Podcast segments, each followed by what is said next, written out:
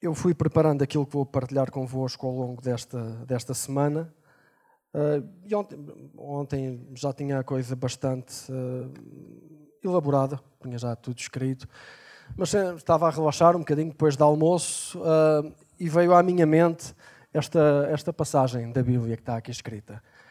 A paz vos deixo, a minha paz vos dou mas não a dou como dá, como dá o mundo. Não se preocupem, nem tenham medo. Ou seja, já era, já era um, um, um versículo que eu tinha escrito aqui para partilhar convosco, mas ontem uh, saltou à minha atenção aqui um pormenor que eu nunca tinha reparado, que é aquilo que está escrito ali naquela frase. Mas não a dou como a dá o mundo. Uh, nós costumamos muitas vezes falar desta paz que Deus nos dá, que é uma paz diferente mas saltou-me, uh, chamou-me a atenção o facto de Jesus dizer que dá esta paz de uma forma muito diferente como o mundo a dá.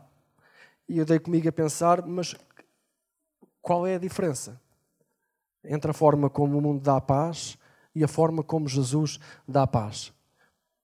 E eu espero que no fim desta meditação uh, tenha a expectativa que teremos isto um bocadinho mais claro e que possamos ter uma perspectiva mais lúcida da, do que isto significa. Temos ouvido coisas muito boas uh, ao longo destas últimas semanas. Lembro-me que há três semanas atrás o, o, o, Paulo Nunes partilhou aqui, não sei se todos uh, uh, tiveram a oportunidade de ouvir, aquela palavra que ele, que, à qual ele deu o título Que paz queremos.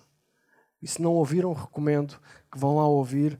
Um, e tem muito a ver com isto que vamos falar Uh, o pastor João tem falado nestas últimas semanas acerca de, de, como lidar com o medo e eu gostava de ir um bocadinho na continuação daquilo que tem sido falado.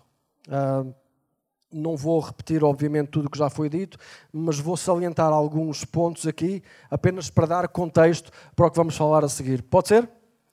Então vamos a isso. Uh, o título desta mensagem é A Paz que o Mundo Não Pode Dar, Três Balásios contra o Medo. Pau, pau, pau. Um, desculpem a minha ousadia aqui com este subtítulo, mas quem, já, quem me conhece já sabe que pronto, eu faço as coisas um bocado desta maneira.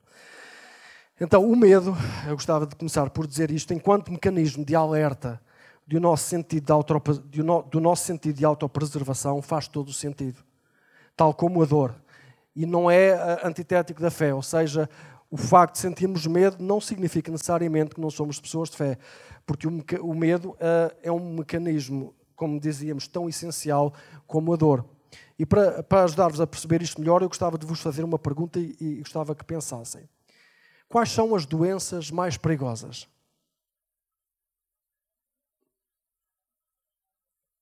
São aquilo a que se chamam as doenças silenciosas. Ou seja, aquelas que crescem, se desenvolvem sem darmos por ela. Porquê?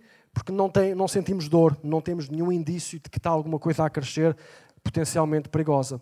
Então, para que é que serve a dor? A dor, sem entrar naqueles casos de dor extrema, não é disso que estamos a falar, mas a dor alerta-nos que existe alguma coisa errada no nosso organismo que nós precisamos de corrigir, certo? O mesmo acontece com o medo. O medo é um sistema de alerta que nos avisa de algum perigo iminente e que devemos fazer alguma coisa em relação a isso e procurar um lugar seguro ou evitar um lugar perigoso. Então precisamos de entender isso.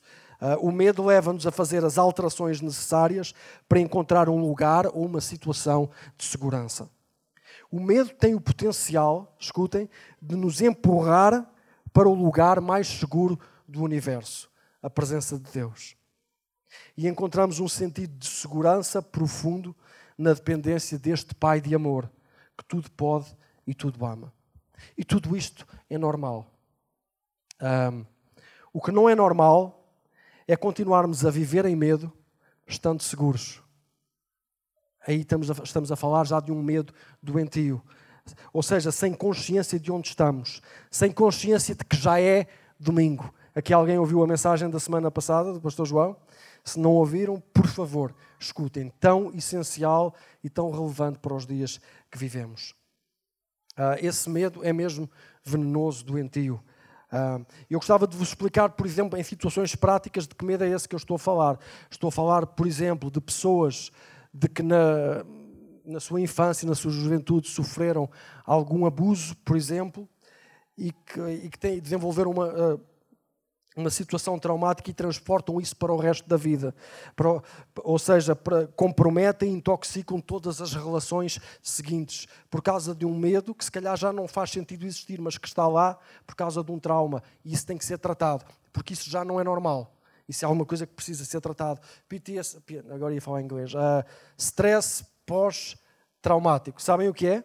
Quando alguém está na guerra, muitos anos, e, e viveu debaixo de perigo iminente durante muito tempo de seguida, e sai, volta para casa, está numa situação de paz, de segurança, mas qualquer barulho, qualquer coisa faz despertar aqueles, aqueles impulsos, aqueles, aquelas reações, aqueles medos, e as pessoas mandam-se para o chão ou têm comportamentos irracionais. Porquê? Porque têm, têm um trauma, há uma coisa não resolvida do passado. Então, uh, interiormente, a um nível uh, uh, subconsciente, ainda não sabem onde estão, não sabem que aquilo já passou. Então, estes medos, não é desse medo que estamos a falar, porque estes medos são medos que precisam ser admitidos, reconhecidos e tratados.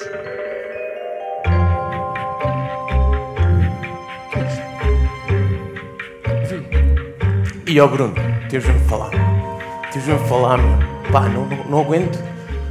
Não aguento, não, não aguento. Tens de falar. Tínhamos, combinado para as três. Pois, meu, mas eu vim todo preocupado. Pá, não aguento. Tem uma cena mesmo importante para te contar. Mas pá. olha, agora não é muito oportuno. Pá, mas eu não, não aguento até logo. Tem que ser mesmo agora. Pá, espera só um bocadinho. Não posso, não posso, meu. É oh, mesmo bem importante. Mas o que é que foi? Pá, é uma cena. Pá, não sei se posso contar, meu. Então. Pá, não sei. É uma beca assim constrangedora. Olha, mas queres falar ou não queres falar? Já não estou a perceber. É pá, quer e não quer, estás a perceber? Olha, mas a sério, se queres falar, diz. Não, pá, depois. pronto. O que é que se passa? No outro dia, estávamos a lutar com um vilão, todos os super-heróis, e pá, eu senti medo. E então? Qual é a cena? E pá, já viste o que é que é o Simulk? Descobri que eu tive medo. O Tiagor, voar, não sei o quê, e descobre que eu tenho medo. Qual é o problema? Não Pá, os super-heróis não têm medo, pá. Então, o, que, o que é que tu achas que acontecia se eles descobrissem que tivesses medo? Até... Pá, eles vão me rejeitar, não é? O super-herói não tem então, medo. Deixa ver se eu percebi. Tu tens medo que eles descubram que tu tens medo. Yeah. E tens medo que te rejeitem por causa disso. Yeah, yeah. Que saibam como tu és mesmo na realidade e que te ponham de parte. Tens esse medo. Então eu vou-te dar aqui uma dica que eu acho que vai te ajudar. Ok. ok. É assim: toda a gente, até eu, tem esse medo. Olha, eu e esta malta, estas pessoas todas que estão aqui. Estas pessoas. Desculpa, não vi. Desculpa, Ia, meu, podias era- ter era avisado, mais- meu. Tu, estava até, tu, tu entraste ali não viste? Não, nada não vi disso? ninguém, meu. Eu estava tudo preocupado, pá. Passou?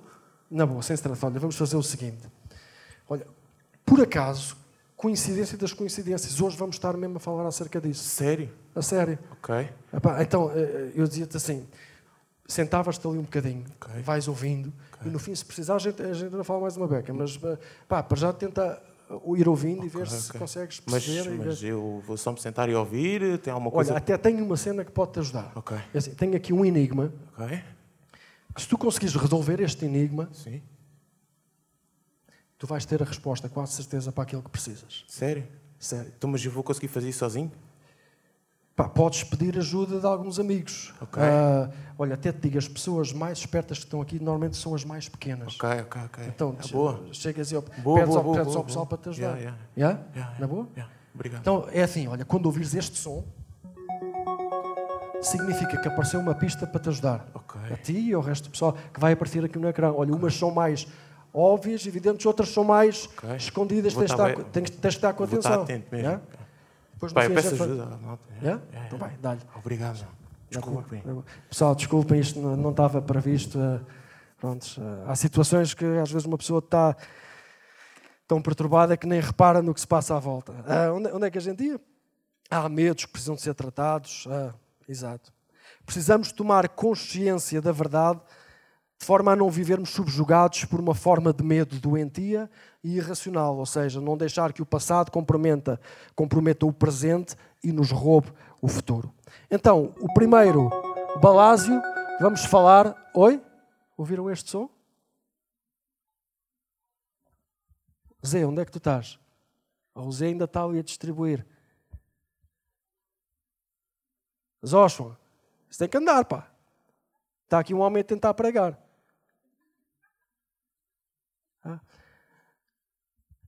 Então, olha, Zé, tu e todos os teus amigos, só para ajudar na primeira pista, tem a primeira pista aí no ecrã. Okay? Verdade. Primeiro, Balásio contra o medo. E eu gostava de ler para vocês uma passagem que eu creio que muitas vezes é mal entendida acerca do medo. Que diz assim: O amor não conhece o medo. O amor verdadeiro afasta o medo. Digam lá comigo: o amor verdadeiro. Eu não vos ouvi. O amor verdadeiro afasta o medo. Exatamente.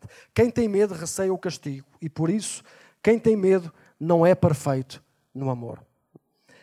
Quem tem medo não é perfeito no amor. Ou seja, quem conhece verdadeiramente o amor, o Deus de amor, a natureza eterna de, de Deus, sabe que não precisa de ter medo. Mas que medo é este? De que medo é que a Bíblia nos está aqui a falar? Se lermos o contexto, percebemos que Jesus não está a falar de todos os medos. Jesus está a falar de um medo específico que pode ser completamente eliminado quando nós conhecemos verdadeiramente a natureza de Deus. Ok? Porque muitas vezes uh, temos esta noção, como José, ele dizia um herói não tem medo, e muitas vezes o nosso raciocínio é ah, um crente não tem medo, porque senão é porque não tem fé. E não é necessariamente assim. Mas este medo, especificamente, Jesus ensina-nos como podemos lidar com ele. Sabem que medo é este? O medo de sermos rejeitados por Deus. E precisamos de conhecer a verdade acerca de Deus. Que amor é este? Que tipo de amor é este? É um amor que não depende de sentimentos. Como poderia? Sentimentos e gostos não se escolhem. Verdade? Nós não escolhemos gostar mais de pizzas ou mais de hambúrgueres, ou nós não escolhemos gostar mais de vermelho ou de azul. Os benfiquistas não estão a gostar muito desta piada agora.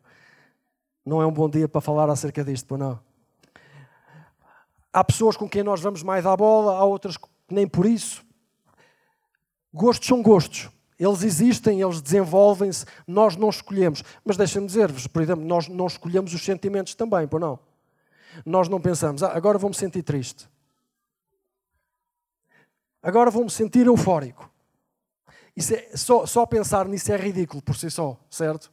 Porquê? Porque os sentimentos acontecem espontaneamente, fruto de uma série de coisas diferentes, fruto das circunstâncias que estamos a viver, fruto de, até de reações químicas no nosso organismo, uh, que às vezes precisam de ser reguladas e controladas.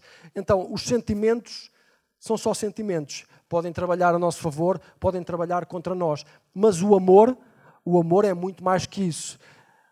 Porque senão não poderia ser um mandamento porque nós, os sentimentos não poderiam ser mandamentos, porque nós não os escolhemos. Mas o amor é um mandamento. Porque o amor fala-nos de quê?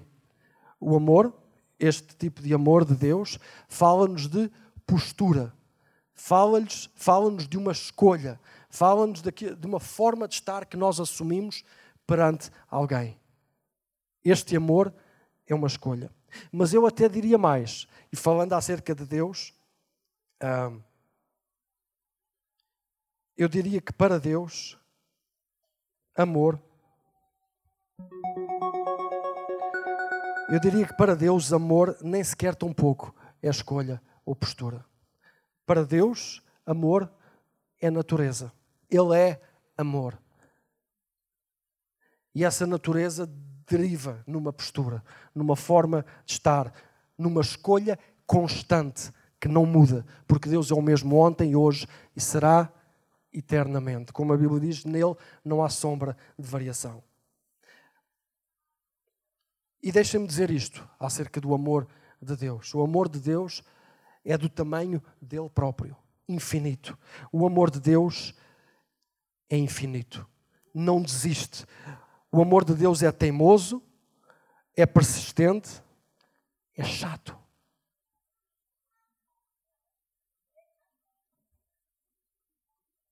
Deixem-me explicar-vos o que é que eu quero dizer com isto antes de me julgarem e deixarem que eu estou a dizer alguma heresia.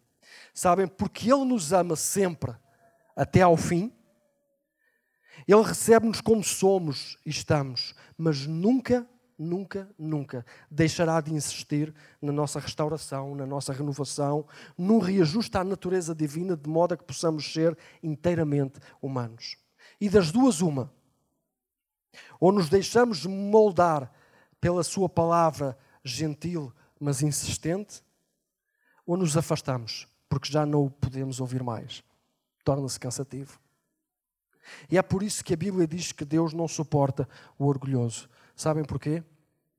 Porque de facto é o orgulhoso que já não suporta a ele, o teimoso. E uma das minhas imagens favoritas acerca de Deus na Bíblia é daquela parábola do filho pródigo. Não sei se todos conhecem, é uma boa leitura que podem fazer. a história daquele filho que pede antecipadamente a herança toda, a parte da herança dele ao pai e diz: Pai, não quero ter, pronto, quero ir à minha vida, não quero ter mais nada a ver contigo, nem com esta casa.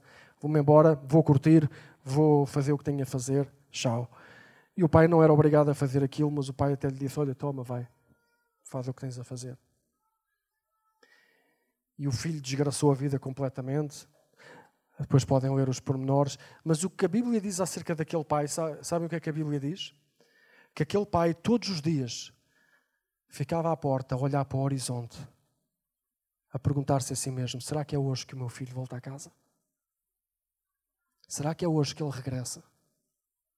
E este é o tipo de Deus que nós temos, com um amor que não desiste, que sempre insiste, que sempre procura, que sempre está pronto a receber de volta. A determinada altura, aquele filho, depois de ter desgraçado a vida toda, uh, gastou tudo o que tinha, estava numa miséria completa, diz que estava a comer bolotas com os porcos. Ele pensou: bem, ah, se eu for para a casa do meu pai e for um empregado lá, vou estar melhor que o que estou aqui. E diz que ele na situação em que estava, eu vou arriscar, vou apelar à misericórdia do meu pai. E diz que voltou, e quando o pai o viu ao longe, sabem o que é que o pai fez? Quem é que sabe o que é que o pai fez? Correu na direção do filho. Correu na direção do filho. E abraçou-o. E o filho disse: Pai, perdoa-me o que eu fiz. Olha, eu sei que fui um estúpido, que eu fui, fui perdoa-me, mas deixa-me deixa ser um empregado na tua casa. Deixa-me ser um dos teus servos.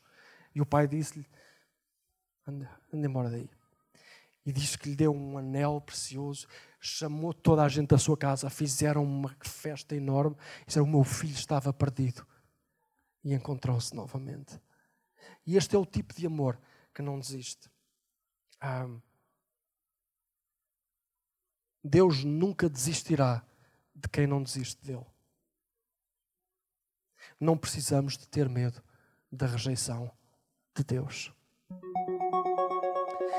A um coração contrito e quebrantado, ele não rejeitará jamais. Escrevia o rei Davi, depois de ter cometido uma das maiores atrocidades da sua vida e ter tomado consciência do que tinha feito, ainda assim ele tinha consciência da natureza de Deus. Ele diz: Deus não vai rejeitar um coração humilde, arrependido, contrito. A graça de Deus é como um presente na sua mão estendida para nós. E que Ele diz: É teu, é só receberes. Falávamos de, cantávamos, falávamos acerca do sacrifício de Jesus na cruz, é isso mesmo. Mas só os humildes reconhecem eu não mereço, mas eu preciso e eu recebo, Pai. Eu recebo, Senhor. Eu recebo, Deus. Se queremos ter medo de alguma coisa, não é de Deus que devemos ter medo. Sabem de que é que devemos ter medo? No máximo, de nós mesmos. De desenvolvermos corações de pedra e ouvidos duros, ouvidos duros que já não querem escutar mais. Deus não nos rejeitará jamais.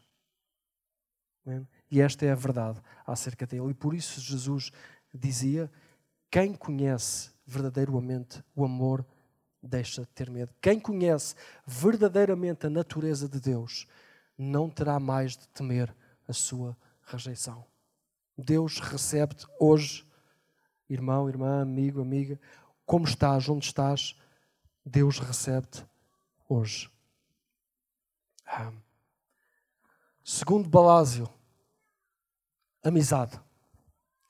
Ah, falámos de verdade, gostava de vos falar de amizade. Saber que temos irmãos, família, é fundamental. Não estamos sós. Não precisamos de estar sós. O amor entre os irmãos é a marca indelével da presença de Deus na sua igreja. Não sou eu que o digo, foi Jesus que o disse. E a pergunta que podemos fazer nesta manhã é como amar a Cristo e desprezar o seu corpo? Eu roubei esta frase que vos vou ler da, do feed da, do Facebook do Desafio Jovem, porque achei muito interessante e muito adequada ao que estamos a falar nesta manhã. Eu vou ler para vocês. Diz assim: Não há solidão mais triste do que a do homem sem amizades. A falta de amigos faz com que o mundo pareça um deserto. Disse Francis Bacon. Deixem-me ler para vocês também uma máxima de Jesus. Jesus disse assim: Faz aos outros o que queres que te façam a ti mesmo. Querem dizer isto comigo? Faz aos outros aquilo que queres que façam contigo mesmo, que façam por ti mesmo. Sabem, este, este, este dito, ele permanece na cultura popular até hoje, até aos nossos dias, mas desvirtuado.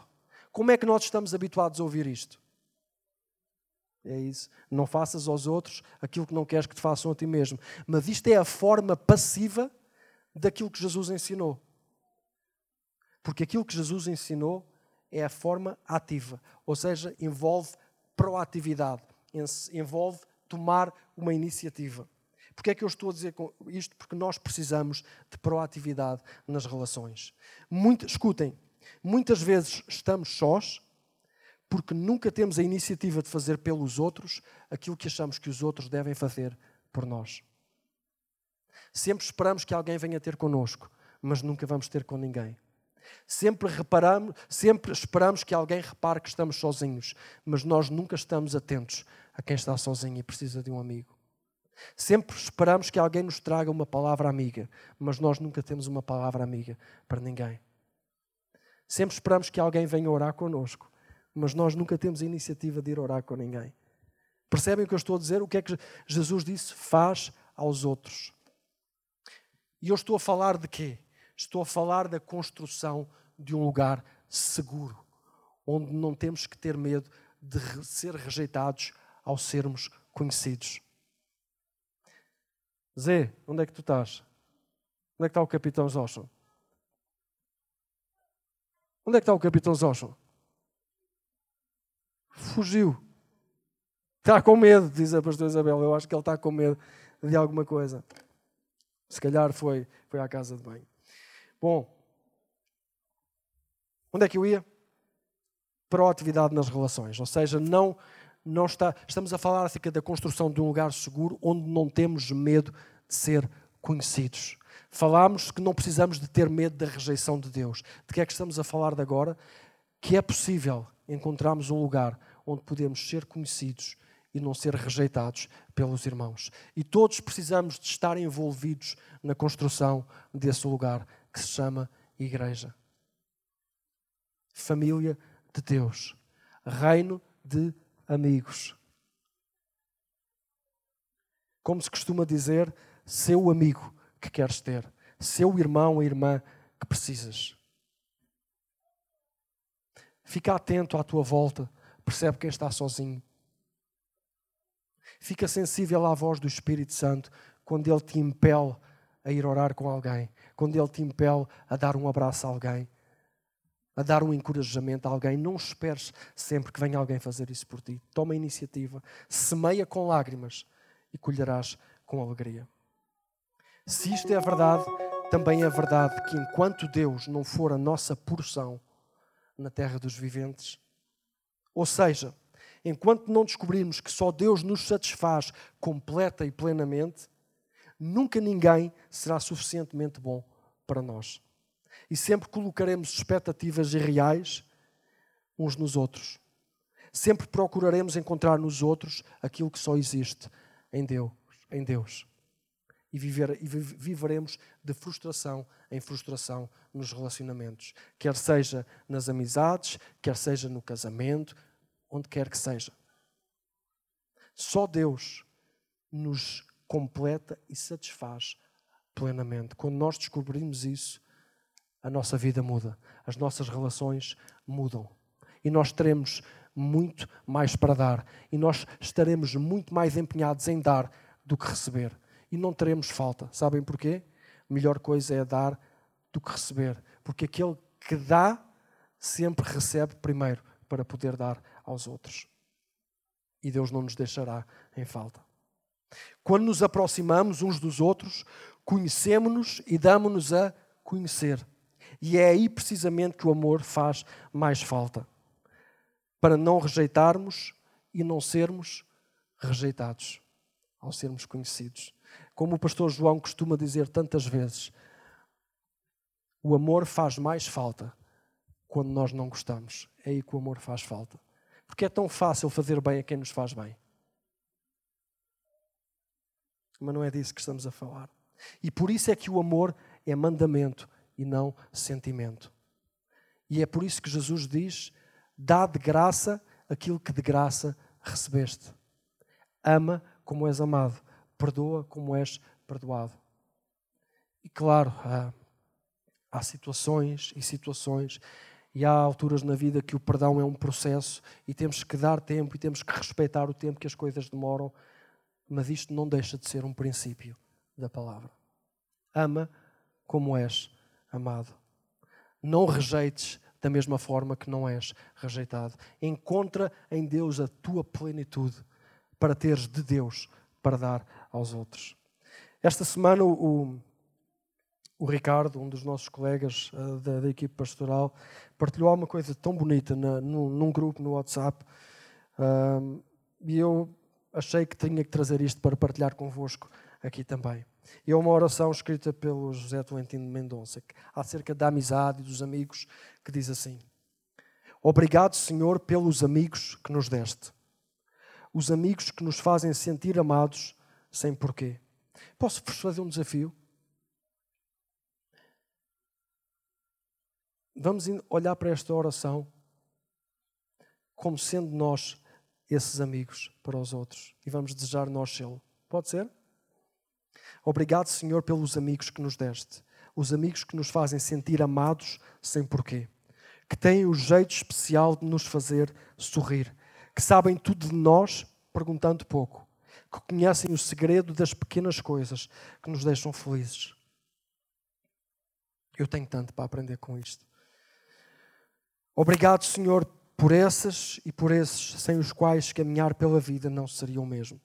Que nos aguentam quando o mundo parece um sítio incerto, que nos incitam à coragem só com a sua presença, que nos surpreendem de propósito porque acham mal tanta rotina, que nos dão a ver um outro lado das coisas, um lado fantástico, diga-se.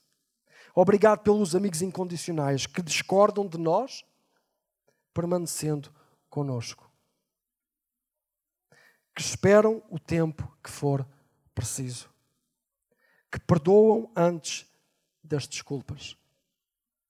Essas e esses são os, são os irmãos que escolhemos, os que colocas a nosso lado para nos devolverem a luz áurea da alegria, os que trazem até nós o imprevisível do teu coração, Senhor. Amém. Eu acho que podemos dizer amém nesta oração também. Que assim seja. Sabem, estamos a, a crescer e a envelhecer juntos.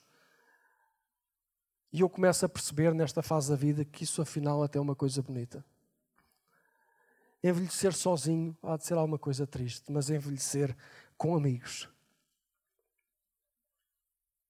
é realmente uma coisa bonita.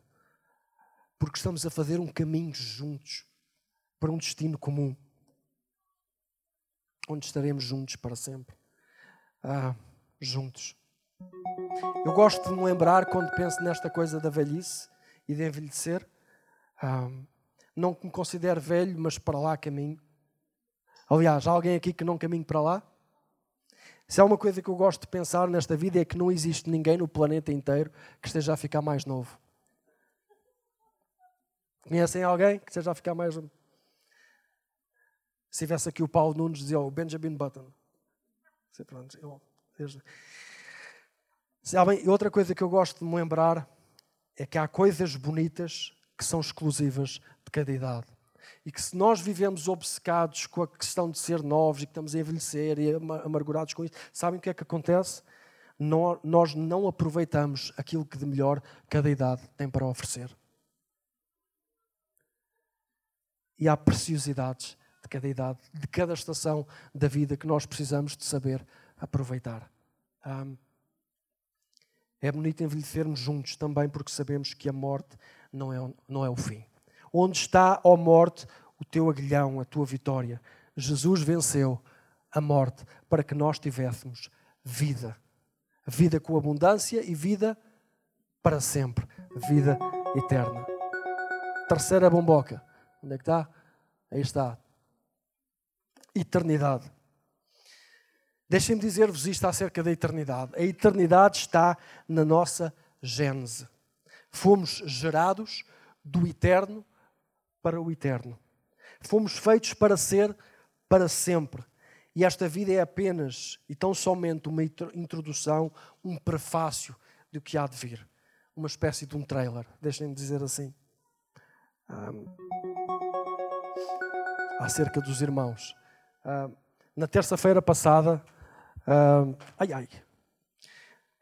Na terça-feira passada, uh, eu passei o meu dia de folga com a minha família e juntámos com a família do Tiago e da Ruth e tivemos um dia muito fixe juntos. E numa das conversas, já não me lembro bem porquê, mas falávamos desta questão da eternidade e o Tiago dizia-me uma coisa tão fixe e que ficou aqui a, a, a rodar na minha cabeça. Ele dizia assim: Na eternidade teremos a oportunidade para conhecer intimamente os irmãos todos, até os que não sabemos que são irmãos. Eu não sei o que é que nós achamos que será a eternidade, o que é que vamos fazer a eternidade. Às vezes falamos que a eternidade vai ser tipo um culto eterno, uma, uma celebração eterna, vamos estar a cantar para sempre. E deixem que vos diga, eu para mim pessoalmente acho isso um aborrecimento e eu gosto de música. Mas estar imaginar-me a cantar para sempre sem parar, sem fazer mais nada, parece-me assim um bocado entediante. E acho que o Senhor tem coisas mais interessantes para nós fazermos durante a eternidade, e esta será certamente uma delas. Esta será certamente uma delas. Poderemos conhecer profundamente, intimamente, todos os nossos irmãos. Claro, quando pensamos acerca da eternidade, pensamos acerca daquilo que o pastor João falou a semana passada, de ressurreição, de corpos restaurados. Ele dizia, brincando, mas com razão, eu acho que vamos, vamos estar diferentes. Ele dizia, provavelmente eu vou ter uns quilos a menos. E, dizia, e o Bruno provavelmente vai ter uns cabelos a mais. Eu, acho, eu espero que seja verdade. Eu, espero. Olha, eu confessava aqui de manhã um segredo aos irmãos eh, na, na celebração anterior, que eu acho que nunca tinha contado isto a ninguém, a não ser à minha mulher. Eu, até há bem pouco tempo atrás, há um ano para cá, acho que já não voltou a acontecer, mas eu, eu sonhava regularmente, vejam isto, eu sonhava regularmente que estava à frente de um espelho a pentear um cabelo espetacular. assim daqueles penteados da moda, rapado de lado, com um risquinho aqui muito bem definido, e eu assim com, todo contente a pentear, e depois acordava e ficava altamente desiludido. Ah, é verdade, é verdade. Uh, e depois, olha, e, estava a dizer também aos irmãos: olha, eu, nessa tristeza de não poder pentear, entrei agora numa de fazer penteados ao meu filho. E ele, coitadinho, tá, ontem pus-me a cortar-lhe o cabelo, hoje anda para aí, parece um desgraçadinho, que, que parece que levou uma machadada na cabeça. Pronto, foi a primeira vez também. Vai, mas. Ah, já estás aí. Conseguiste? O que é que, que, é, o que, é que diz? E então? Que tal? Já não tens medo? Espetacular, pá, espetacular. Podemos dizer isto todos juntos? Sou amado. Amém. Amém. Amém. Que nos possamos lembrar disto nas horas mais difíceis. Amém? Eu, quando penso na eternidade, tenho umas ideias trambólicas, sabe? Eu, uh, volta e meia, o Tiago gosta muito, e eu, eu, gosto muito também de, de, de, olhar para as estrelas, para as galáxias, e eu meto-me a imaginar que o Senhor vai me dar assim uma espécie de Marley Davidson intergaláctica, eu vou andar e a viajar, e depois imagino-me a passar assim pelos ventos solares, e os meus longos cabelos loiros incendiarem em chamas.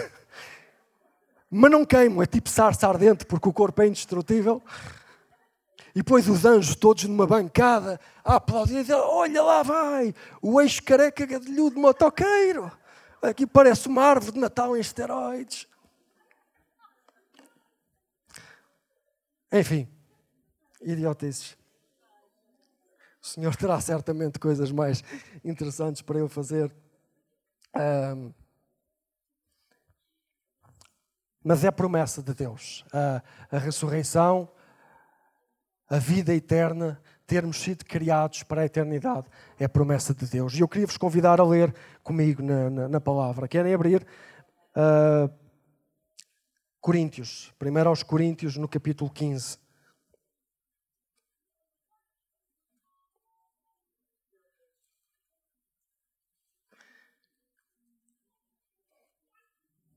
Quando estiverem deprimidos, ouçam esta parte anterior da pregação e gozem um bocadinho comigo, riam-se à minha conta. Está tudo bem. Eu sei que o Senhor gosta muito de mim como sou, por isso, se vocês gozarem um bocadinho comigo, também está tudo bem, não tem stress.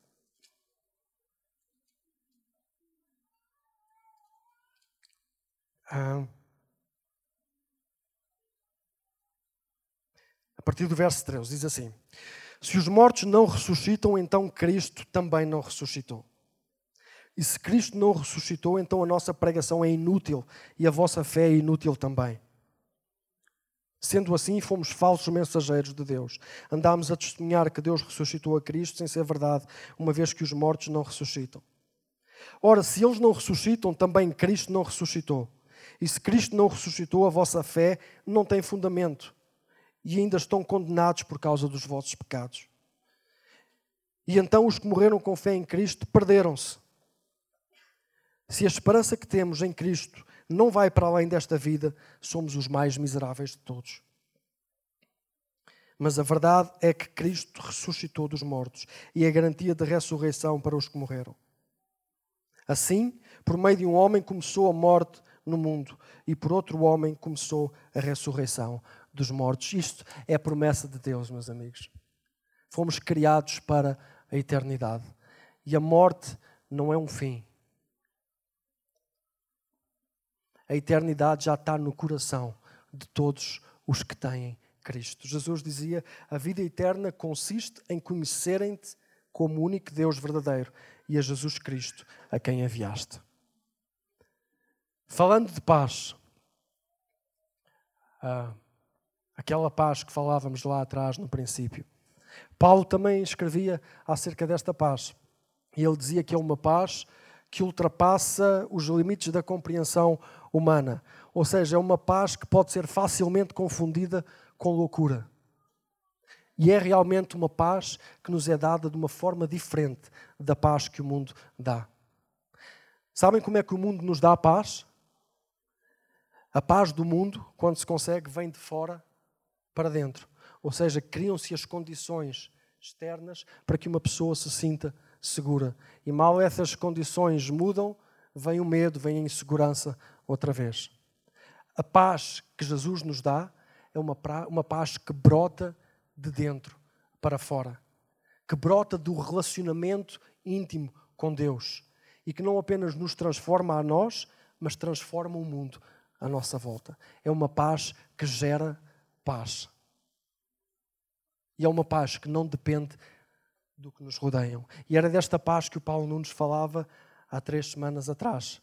Lembram-se daquela imagem daquele farol que permanecia firme no meio das ondas? É esta paz que nos permite estar firmes, parecermos loucos até, mas nós sabemos, independentemente do que me aconteça, no fim de todas as coisas, somos mais que vencedores por aquele que nos amou. Estamos seguros debaixo da mão daquele que tudo pode e tudo ama. Ele não deixará que chegue mal que não seja para bem de todos.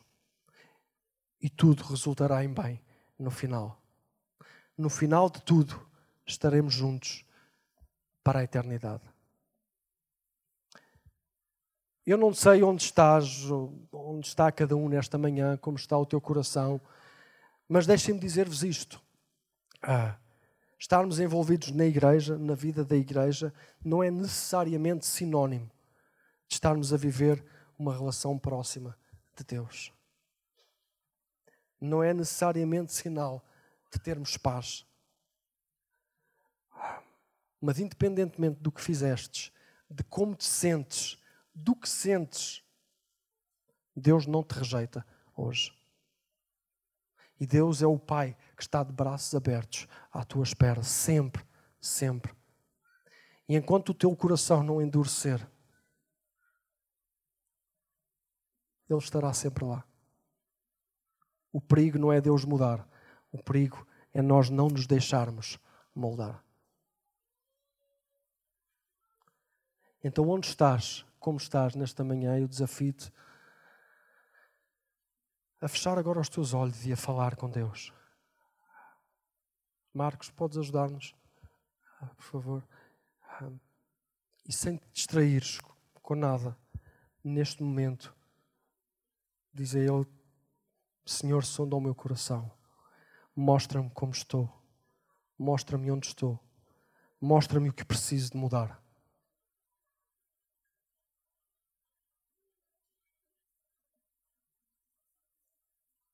Se te sentes envergonhado e constrangido de chegar a Deus, sabe que Deus sempre espera por ti. E hoje Ele espera por ti. Aqui, nesta sala, em casa, para quem nos estiver a ouvir, Deus não te rejeitará jamais. O seu amor não muda. O seu amor é para sempre. E hoje mesmo, em fé, em ousadia, recebe esse presente que Ele tem na sua mão estendida e diz: Deus, perdoa-me. Deus, isto é verdade. Enche agora o meu coração da tua paz. Eu quero chegar-me a ti. Eu quero dar oportunidade ao teu Espírito para fazer essa obra, essa lavagem, essa mudança em mim. Eu sei que não mereço. Mas eu recebo. Eis-me aqui. E se está a acontecer alguma coisa nova no teu coração nesta manhã, eu gostava de te deixar um desafio. Não saias deste lugar.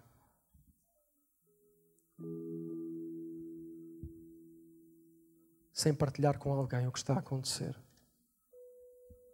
Encontra um irmão, encontra um amigo. Pode ser um dos pastores, pode ser um responsável de um dos pequenos grupos, pode ser um irmão teu com quem estás à vontade para conversar, mas diz: Deus está a falar isto comigo eu quero entregar-lhe o meu coração. Eu tenho andado aqui a rodear a fé e sempre com perguntas e sempre com medo. Olha, deixem-me ser honesto com vocês. Eu passei alguns tempos com muitas dúvidas, em que eu tinha muitas perguntas.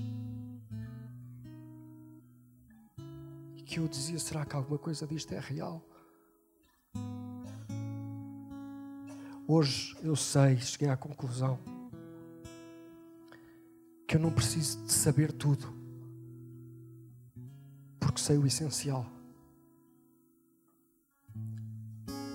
Sei que Cristo deu a sua vida por mim, morreu e ressurgiu ao terceiro dia, com muitas testemunhas, com muitas provas, e porque Ele tornou a viver como nós líamos, eu tenho esperança na ressurreição.